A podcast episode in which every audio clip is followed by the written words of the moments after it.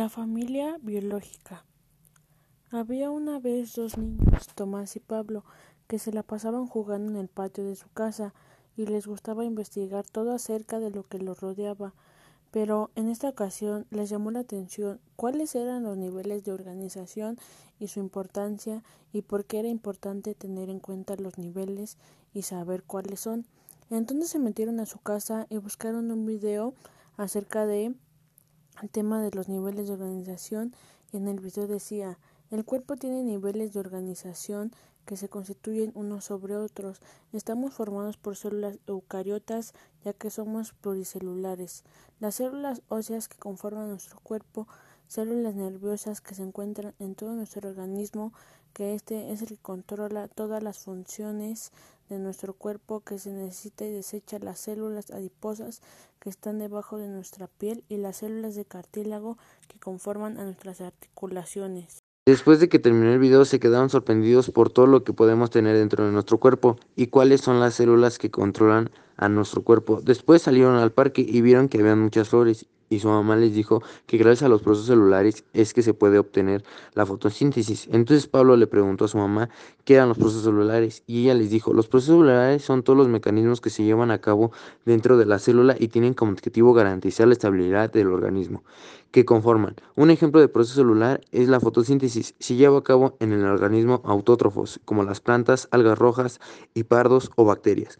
Los niños se quedaron con ganas de saber más mientras transcurría el día. Tomás le preguntó a su papá que cómo es que surgen todas las células que tenemos en nuestro cuerpo.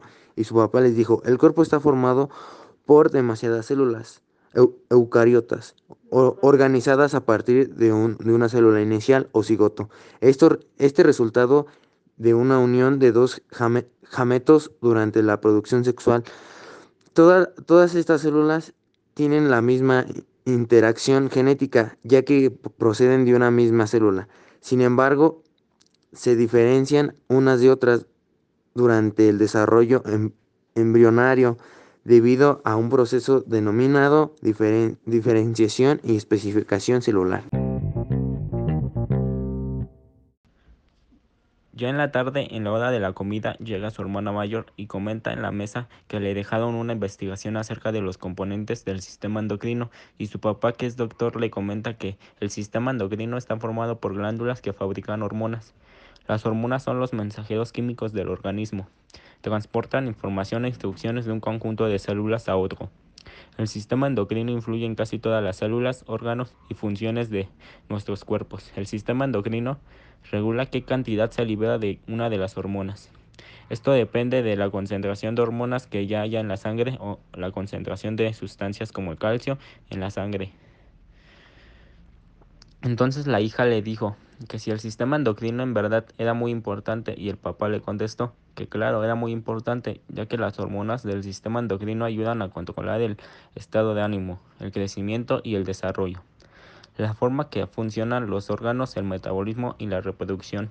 El sistema endocrino regula qué cantidad se libera de cada una de las hormonas. Además, dentro del sistema endocrino también está otra célula fundamental que es la glándula. Es un órgano cuya función es sintetizar sustancias como las hormonas para liberarlas, a menudo en la corriente sanguínea y en el interior de una cavidad corporal o superficie exterior. Y también le comentó que algunos ejemplos del sistema endocrino son el hipotálamo, el tiroides, los ovarios y los testículos. La hermana mayor comenzó a hacer su investigación sobre el sistema endocrino y lo que le había dicho su papá acerca de este tema. Pero en la otra mesa se encontraba el papá haciendo otra investigación acerca de las hormonas sexuales y el cerebro. Su hija le preguntó qué era eso y cómo funcionaba, a lo que el papá contestó: Las hormonas sexuales actúan en muchos procesos relacionados con el cerebro que influyen en su funcionamiento y la protección de las neuronas. Las hormonas sexuales influyen en el humor, en las emociones, en la función cognitiva, en la coordinación, entre otras cosas.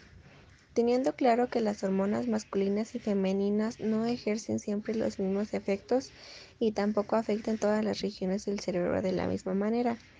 Algunos científicos que trabajan sobre cómo se desarrolla el cerebro dicen que el de los hombres y las mujeres son diferentes, como en el tamaño de algunas regiones cerebrales.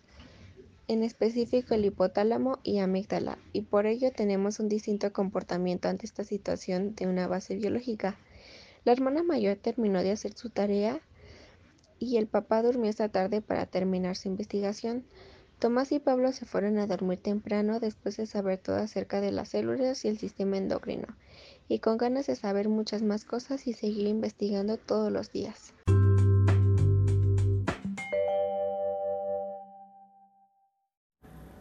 Integrantes del equipo: Castillo Nava Valeria, Castro Arroyo Zaida, González Romero Emiliano, Ordóñez Mata Jesús. Grupo 528.